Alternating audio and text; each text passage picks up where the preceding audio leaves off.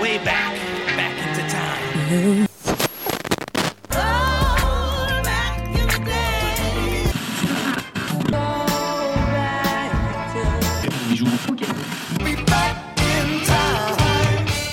Bonjour à tous et bienvenue en 3 minutes 49, la sélection rétro. Salut Romuald. Salut Adam, salut tout le monde. Comment ça va ce matin? Euh, bah, je me nettoie les, jeux- les yeux à la javel depuis euh, un petit moment, mais ça va. C'est ça. Effectivement, ouais, moi je je je j'ai pris rendez-vous euh, chez l'ophtalmo pour une greffe de nouvelle rétine euh, dans pas longtemps, effectivement. Ouais, je- Car je aujourd'hui, on va parler de choses qui flashent quand même peu. Ah, on va, ouais, on va parler pochette, on va parler pochette et plus particulièrement de pochette moche. Ouais, exactement. Alors ça reste hein, quelque chose de très subjectif, disons-le tout de suite, parce que sinon Ouais. on peut facilement euh, s'attirer des foudres hein, par ce genre de sujet. Mais effectivement, bah il y a des pochettes quand même qui peuvent parfois être particulièrement criardes, avec des graphismes qui peuvent être complètement, euh, complètement psychés dans tous les sens. Euh, voilà, ça peut parfois donner des trucs assez peu harmonieux. Et bah euh, en effet, on a sélectionné aujourd'hui des pochettes qui sont qu'on a trouvé moches. Pourquoi est-ce qu'on les a trouvées moches? Alors là, c'est clairement mon sens euh, de la subjectivité. euh, c'est moi, j'ai déjà pour ma sélection, on va dire que mon, mon genre de prédilection est pas spécialement un, un genre dans lequel il y a beaucoup de pochettes de mauvais goût. Pas qu'il y ait beaucoup de créativité. Hein, c'est souvent Non, voilà, c'est le ça. visage de, de la chanteuse en gros plan avec peut-être une ou deux fleurs à droite à gauche, histoire de dire regardez. Mais c'est à peu près tout. Donc pour trouver de la pochette moche dans, dans la soul, dans le R&B, dans le jazz, c'est un petit peu plus délicat. Alors bien sûr, il y a des choses qui sont très très dans leur jus, coucou les années 80, coucou les années 90, avec Ouais. des choses bien bariolées, bien flashy. Moi j'ai eu envie quand même d'être un peu plus proche de nous. Mais effectivement, bah, c'est souvent les époques qui font que la pochette elle a vieilli plus qu'elle n'est moche. On a plein de pochettes pas très, pas très heureuses dans les années 80 par exemple. Alors oui, ouais, tout à fait. Après, il y en a quand même qui foncièrement sont à fond dans le mauvais goût quand même. euh, Ah oui. euh, et ce, quelle que soit l'époque. Je pense particulièrement à celle que j'ai choisie. On est plus dans Ouais. un domaine rock, en l'occurrence. Mais ce qui les réunit, en fait, ces, ces pochettes, d'une manière générale, c'est généralement des couleurs, en fait. On a des, Ouais. des choix de couleurs avec des contrastes qui sont là pour vraiment, vraiment piquer un peu les yeux. Et en fait, attention, ici, c'est des albums qu'on a aussi sélectionnés parce que, bah, justement, généralement, c'est bien d'avoir un lien entre la pochette et ce qui est à l'intérieur de l'album. Oui. C'est même ce qui est le plus important. La pochette sert à ça, quelque part, à attirer certes l'œil, euh, que ce soit agréable à l'œil ou pas. Derrière, en fait, bah, c'est fait pour donner envie d'écouter la musique qui est, qui est dessus. Donc, euh, alors parfois, en poussant les, en poussant les curseurs un petit peu loin, euh, on peut se retrouver avec, euh, avec quelque chose qui rebute, justement. Donc, c'est un danger aussi. Ouais. Mais si c'est de la, musi- la musique qui bouscule, avec une pochette qui bouscule, pourquoi pas? Des exemples comme ça en tête de, de pochettes moches euh, qui ont presque failli être choisies? Alors, qui ont presque failli être choisis, m- moi j'ai pensé, alors c'est très subjectif encore, moi j'ai pensé à celle de The Next Day de David Bowie.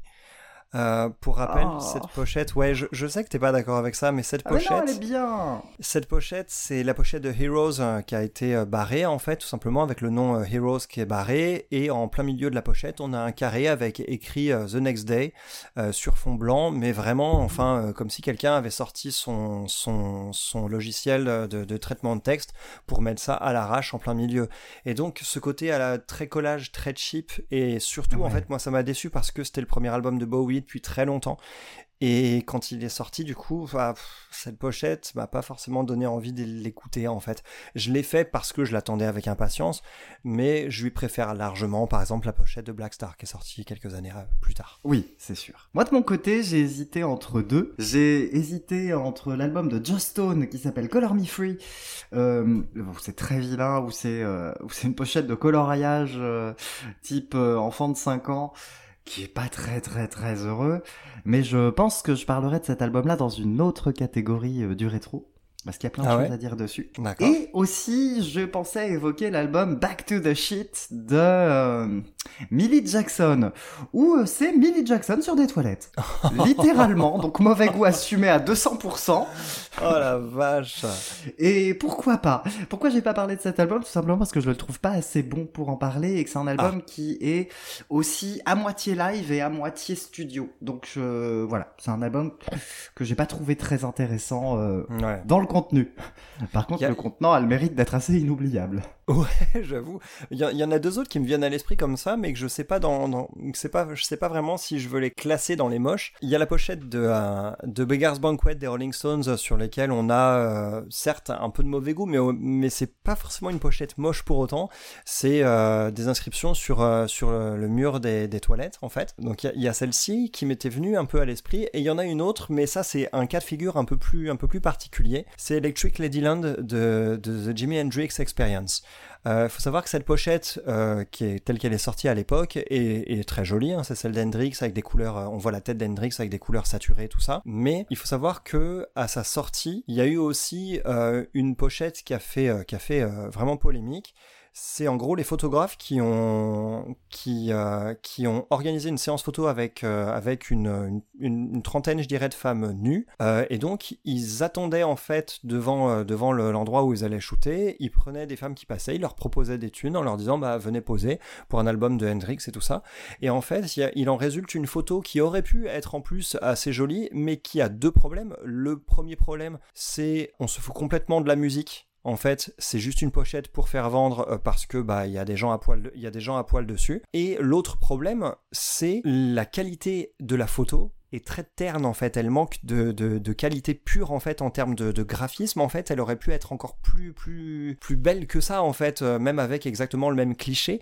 Et donc du coup, c'est une pochette qui a fait qui a fait polémique et qui a fait un sacré tollé à l'époque. Et euh, savoir que Hendrix lui-même avait choisi avait choisi d'ailleurs une pochette particulière pour pour cet album. Et quand il a été réédité pour ses 50 ans, c'est enfin la pochette voulue par Hendrix qui a, qui a été qui a été apposée sur le disque. Voilà juste pour ce petit mot là-dessus. Ok. Allez, moi, dernière pochette dont j'ai envie de parler, je vous laisserai regarder sur Google Images, pas en présence d'enfants quand même. C'est la pochette du premier album de Death Grip. Oh la vache. Voilà. qui est donc la pochette de l'album No Love Deep Web, qui est écrit sur la tribu de Death Grips. Ce qui a le mérite d'être audacieux. Ah la vache. Mais Voilà, ce qu'on n'expose pas dans les magasins, donc. Oh la vache. Voilà. Mais au secours. Ah ouais. oh mon dieu. Voilà. C'était pour dire. Oh la vache. Ok, bon bah écoute, euh, maintenant que tu nous as bien préparé comme il faut, on va partir dans le vif du sujet. Je crois qu'on va parler, en- on va parler en premier quand même de quelque chose qui pique pas mal les yeux, mais qui pourrait quand même faire du bien à vos oreilles. Méfiez-vous. Ah bah qui pique de manière générale, on va parler moustique. Oui, c'est exactement qui pique. Ouais, m'en parle pas, j'en ai des caisses à la maison en plus, les moustiques c'est une catastrophe, mais celui-là je peux quand même bien l'aimer.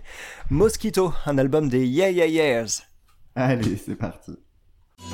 It's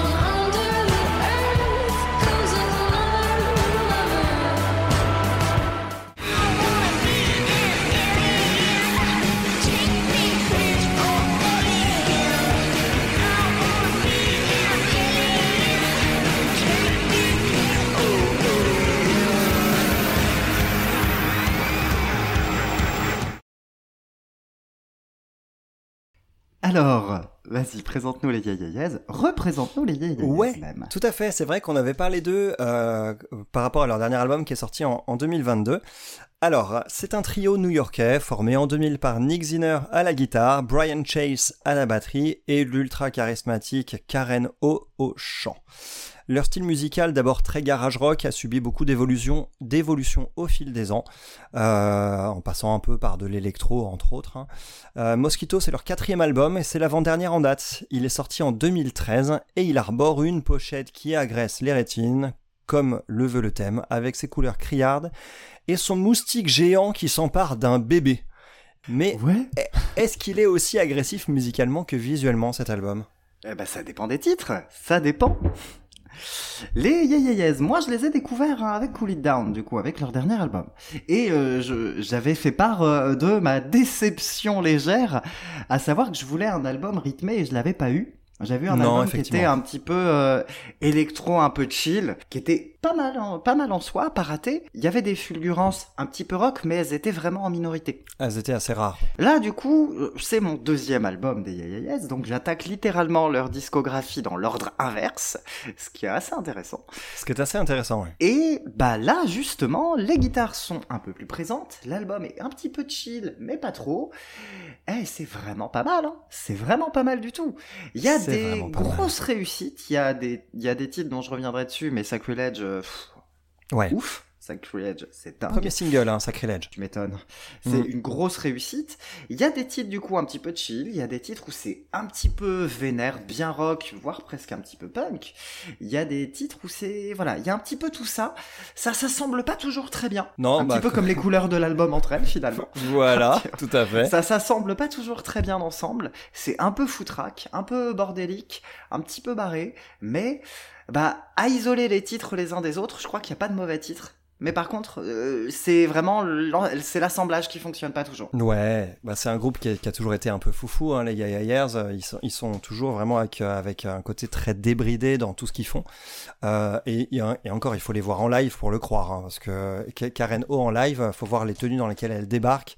C'est des trucs les plus extravagants euh, auxquels tu puisses penser. C'est c'est assez ouf. Attention, tu parles à, tu parles à quelqu'un qui écoute Lady Gaga, alors même pas peur. Ouais, bah franchement, enfin, mo- moi, je, euh, j'ai vu les Yeahs en, en concert à l'époque de la sortie de cet album. Et je me rappelle encore de euh, l'apparition de, de Karen O sur scène. Ça m'avait, mais vraiment, euh, ça m'avait vraiment, vraiment scotché, quoi. Et je crois que c'était sur, le, la, sur la chanson titre, d'ailleurs, c'était sur Mosquito. Euh, elle avait débarqué euh, dans une tenue avec, avec des lunettes qui faisaient quatre fois sa tête, enfin, des, des trucs complètement, complètement perchés. Et c'est leur identité, c'est leur identité, et justement c'est cet album qui pour moi bah, représente le mieux leur identité en fait. Comme tu l'as dit, c'est un peu un patchwork, mais c'est assez fascinant parce qu'on est à ce moment-là à peu près au niveau du timing, en tout cas à peu près au carrefour de la, carrière des Yeah même si c'est leur avant-dernier album en date, en termes d'années, à peu près au milieu de leur, de leur carrière, et il parvient quand même, même s'il est très bancal, il parvient quand même à tenir debout dans un équilibre un peu précaire, mais parce qu'il représente pleinement le groupe en lui-même. Il a vraiment ce côté un peu garage rock, un peu un peu grunge, euh, enfin un peu punk plutôt qu'on avait sur les premiers albums euh, Fever to Tell et Show Your Bones. Il a ce côté électro euh, qu'on trouve sur leur sur It's Blitz, euh, leur troisième album, qui avait d'ailleurs une pochette beaucoup plus jolie. Je tiens quand même à Ah oui, préciser. était super. ce qui n'est pas très difficile. It's Blitz, ouais. Ouais. Et même celle de Cool It Down est jolie d'ailleurs. Et, et du coup, on, on avait ce côté quand même très électro qui commençait à, à prendre une part très importante dans leur son, qui est encore présent sur Mosquito. Et on a aussi quelque chose qui préfigure ce qui va être dominant sur Cool It Down 9 ans plus tard.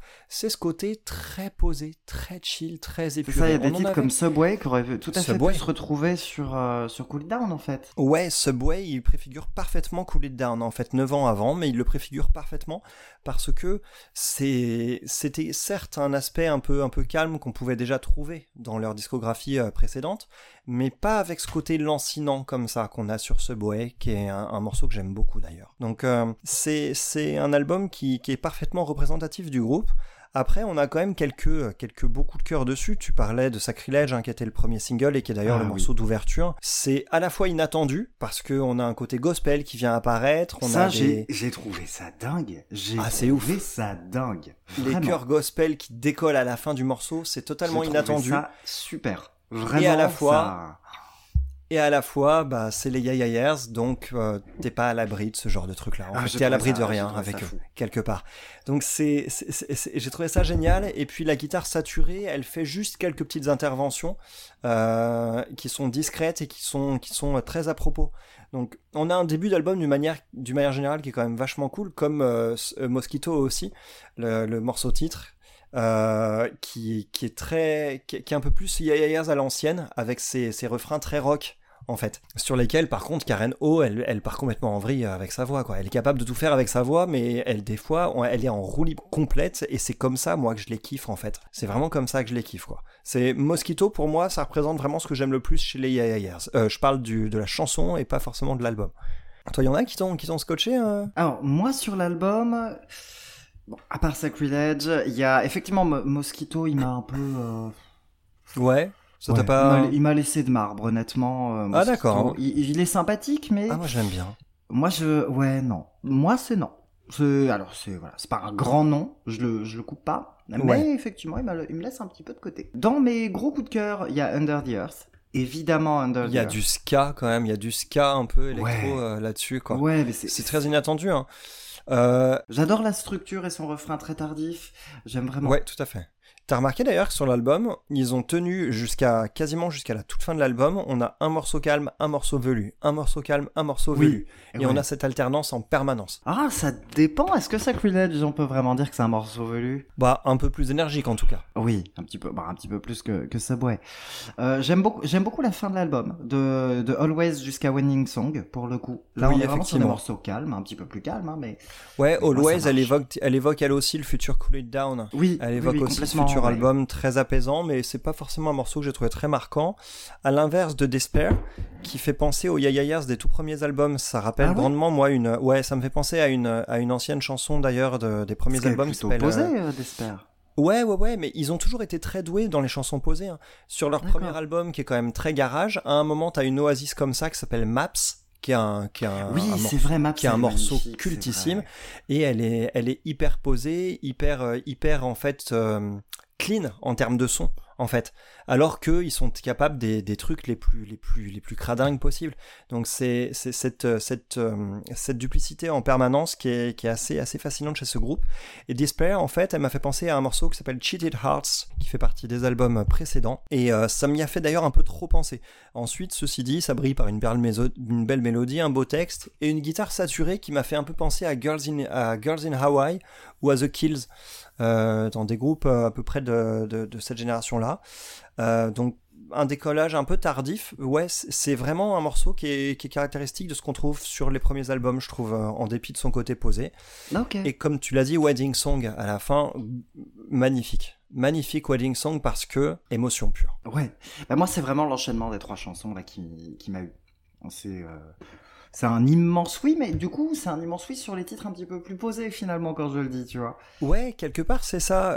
Wedding Song, là où je te rejoins là-dedans, c'est, je trouve que c'est à nu et dans la retenue que Karen O et, et son groupe peuvent émouvoir le plus. C'est pas là où ils sont forcément les meilleurs, mais c'est là où ils émeuvent le plus. Enfin, je veux dire, euh, c'est pas là où je les préfère forcément, mais c'est là où ils donnent le plus d'émotion. Et je trouve que entendre Karen O à la fois être en en, en roue libre complète sur des morceaux comme Mosquito où vocalement en fait il Ouais. faut il faut l'écouter pour pour le croire pour voir ce qu'elle va chercher vocalement. Et là on l'a tout en retenue tout à fleur de peau sur cette euh, cette balade finale euh, Wedding Song. Donc c'est c'est c'est assez ouf quand même ce- cette euh, cette cette range de de, de possibilités qu'on peut trouver sur un même disque de de de ce groupe euh, et en même temps sans sortir de ce qui les représente parfaitement et en revanche, t'as mis en extrait un morceau vénère euh, qui s'appelle euh, Area 52, qui Oui. est qui est un morceau qui a certes ce côté un peu euh, un peu un peu yeah, yeah, yeahs à l'ancienne, euh, avec ce côté un, un peu grunge, mais il est beaucoup trop chargé, je trouve quand même ceci. Oui, je le trouve chargé aussi. Ouais. Je l'ai vraiment mis pour le côté vraiment vénère, pour essayer d'être un peu représentatif des deux facettes de l'album. Et pas tant parce que je l'aime, clairement. Non, moi, je l'aime pas non plus. Je pense que c'est le morceau le plus énervé crade hein, de l'album. Ouais, c'est ça, mais il C'est est trop peut-être moins chargé. Donc, maîtrisé euh, aussi. Peut-être que c'est là où ils lâchent un peu la bride, où ils se disent euh, bon allez on va faire n'importe quoi. Et effectivement, Ouais. c'est un peu n'importe quoi. Ouais, voilà, ils l'ont déjà fait mieux que ça. hein, euh, ils l'ont déjà fait mieux que ça. Pareil pour le morceau suivant, Buried Alive, que je trouve aussi euh, trop chargé en effet. Ouais, oui, Il- je suis assez d'accord aussi. ouais. Donc, euh, donc ouais, au final, au final, on a, on a quand même un, un, un album qui est, qui est très représentatif du groupe, mais qui, qui enchaîne les grands écarts quand même un petit peu. Donc, c'est pas forcément si facile que ça à, Ouais. à écouter. Ouais. Après, bon, c'est un très bon disque. hein, je pense qu'on peut le recommander. Oui, je oui, oui, penses, clairement, mais- je le ouais. recommande davantage euh, que Cool It Down, hein, d'ailleurs. Je le... Cool It Down, je l'avais pas détesté. Vous pouvez d'ailleurs retrouver la chronique, il n'y a pas de souci. Mais effectivement, bah, je préfère Mosquito, peut-être parce qu'il est un petit peu plus...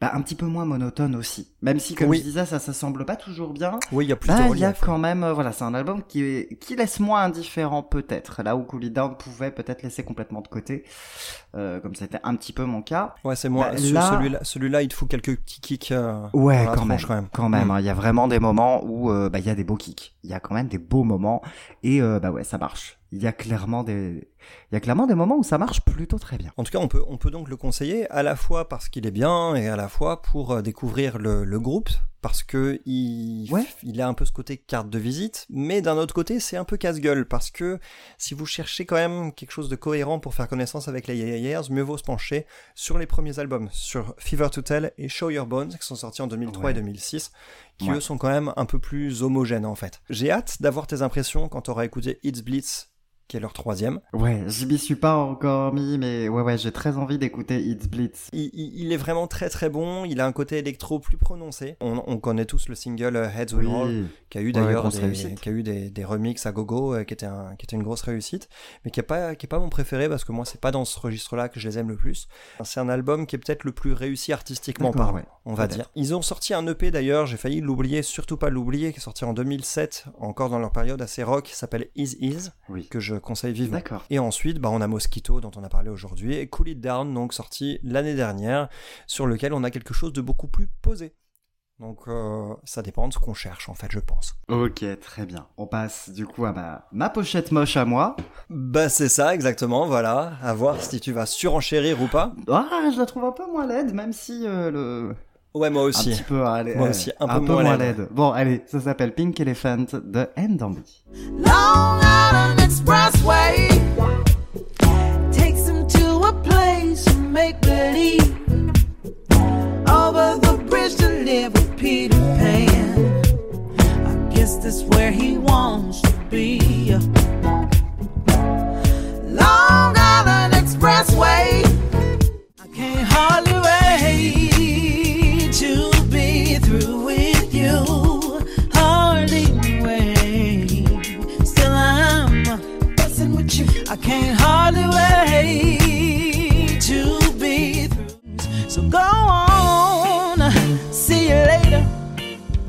You're not the man I used to know. You're an imitator. Go on. See you later. You're not the man I used to know. You're an imitator. Imitator.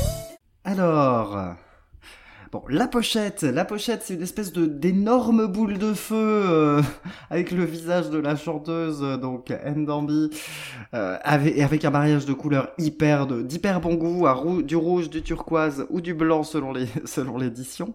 En tout cas, on est sur un on est sur un brûlage de rétine d'environ 60%. À peu près. C'est ça. On peut, on peut éventuellement s'en On remettre. peut s'en remettre, mais euh, voilà, bah, un peu de collyre, c'est quand même pas, c'est quand même conseillé après. oui c'est clair. Bon, Bon qui est Ndambi alors elle s'appelle donc euh, Shonita Nicole Gillespie. Née en 1970, elle a démarré sa carrière en 1996 en, en tant que choriste, notamment sur l'album culte Badouisme d'Erika Badou. Elle sortira son premier album en 1999, qu'elle avait déjà commencé d'ailleurs, les enregistrements avaient commencé en 96. Pink Elephant est son quatrième album sorti en 2009. Qu'en as-tu pensé? Euh, plutôt en demi-teinte pour ma Ouais. part. Plutôt en demi-teinte parce que il y a certainement une magnifique voix avec un petit côté Tina Turner parfois quand elle pousse, Ouais. hein, quand même ouais. légèrement, ouais ouais. Donc c'est une très jolie voix, mais que j'ai pas trouvé forcément extrêmement reconnaissable, mais une très jolie Ah. voix. Ouais, je sais pas. Ah, moi, je, trouve que la, voix, pas surtout sur cet album-là, d'ailleurs, sur les albums précédents, peut-être un peu moins, mais le timbre sur cet album, je le trouve assez bien mis en valeur et il est pour moi assez identifiable. Ouais, ouais, je sais pas. Moi, j'ai pas eu, j'ai pas eu forcément ce, ce sentiment. Ceci dit, ça veut pas dire que j'en ai pas profité du tout parce que j'ai vraiment apprécié sa voix et j'ai vraiment apprécié également le, les grooves imparables hein, qu'on trouve à l'appel dans cet album, avec en particulier des magnifiques lignes de basse. euh, Ça, pour le coup, Il y a des lignes de basse assez folles et pas mal de bonnes guitares aussi. Ouais, il y a pas mal de bonnes guitares, effectivement. Il y a vraiment pas mal de bonnes guitares. euh, mais, mais, beaucoup de morceaux qui sont trop longs, en particulier parce que musicalement, on a des arrangements qui n'évoluent pas sur l'ensemble du C'est le morceau. souci. Le morceau, ouais, c'est le gros souci. Le morceau démarre avec un certain arrangement et il va rester avec cet arrangement même sur le deuxième couplet, même sur le troisième refrain, même sur on n'a pas d'évolution ou alors tellement minuscule avec juste un petit truc en plus euh, qui ne suffit pas à vraiment différencier en fait et donc ça donne un sentiment de longueur à la plupart des morceaux, surtout ceux sur lesquels on va à l'encontre de la structure classique, couplet, refrain, pont, etc. Il y en a quand même d'assez nombreux là-dessus, où les morceaux ne servent entre guillemets qu'à porter le texte euh, à proprement parler. Et donc du coup, quand c'est comme ça, pas besoin forcément d'avoir une structure, euh, une structure couplet refrain euh, très variée. Mais du coup, ça peut donner un côté un peu, un peu, un peu longuet sur pas mal de titres. je déteste utiliser le mot longuet. Je sais pas ce qui m'a pris. Donc voilà, c'est dire, c'est dire vraiment. Et et donc voilà, ça manque parfois de refrain efficace. Ceci dit, parfois ça fonctionne, comme sur le titre d'ouverture, hein, L.I.E., qui est un morceau qui, rentre pourtant dans...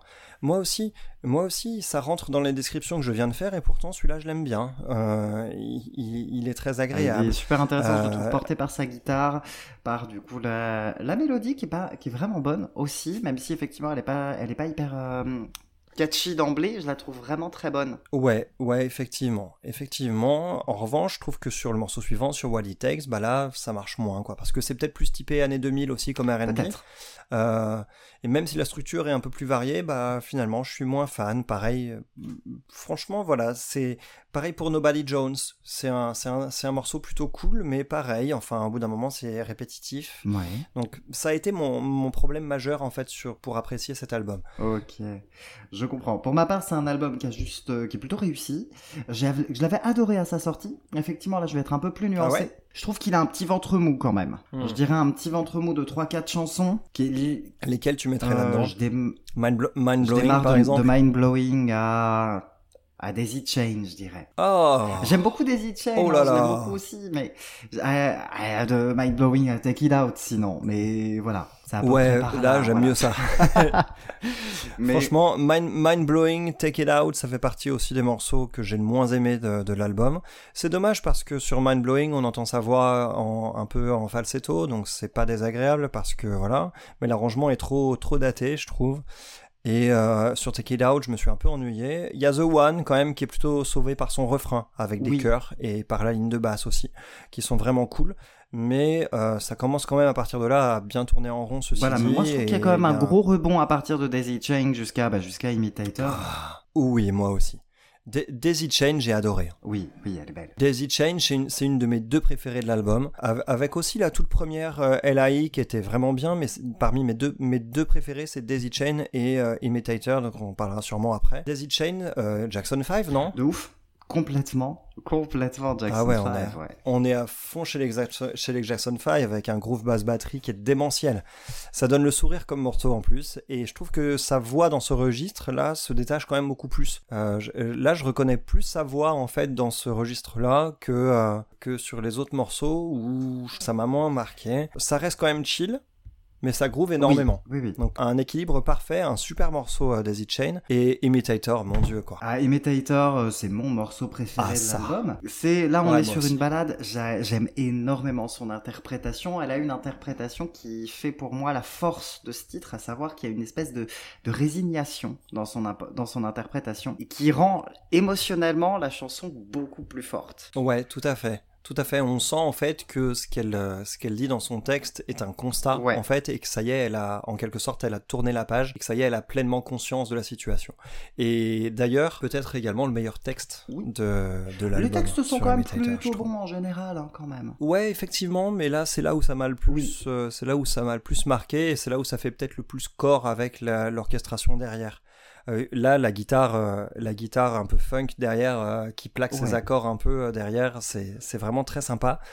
Et franchement, j'ai trouvé ce morceau très surprenant justement, et j'en avais besoin à ce stade de l'album. Je comprends. Moi, autre, euh, allez, autre coup de cœur euh, sur l'album, je vais parler donc du premier single, Can Hardly Wait, que j'aime vraiment beaucoup parce qu'il y a le petit gimmick qui marche bien, le petit gimmick en termes de cœur, et il y a un groove qui est assez impeccable. Ouais, ouais, effectivement, ça groove vachement bien, et euh, je peux comprendre qu'il y ait une version censurée de ce morceau. Oui, évidemment, puisqu'elle utilise de manière assez prononcée le F-word plusieurs fois, de nombreuses fois. Plusieurs fois, il fait partie du gimmick. Il fait partie du gimmick Donc, euh, mais, mais ce gimmick Ouais, fonctionne bien hein, quand même. hein. Musicalement, puis, ça marche pas- vraiment moi, très je bien. C'est un gimmick bon, qui utilise certes le F-word, mais c'est pas vulgaire pour autant. Donc euh, Non, effectivement, parce que du coup, elle l'utilise en des sens différents en fonction de la voilà. phrase qui Donc euh, non, j'aime bien Donc l'idée. c'est très sympa. C'est peut-être encore un poil répétitif, ceci dit, mais, c'est un morceau que j'ai bien donc, apprécié. Le gimmick fait que c'est répétitif, donc du vrai. coup, moi je l'accepte parce que le gimmick euh, Oui, sur ce- marche pour. Oui, sur celui-là, ça m'a moins dérangé que sur d'autres. Et autre coup de cœur, je pense à The World Is a Beat.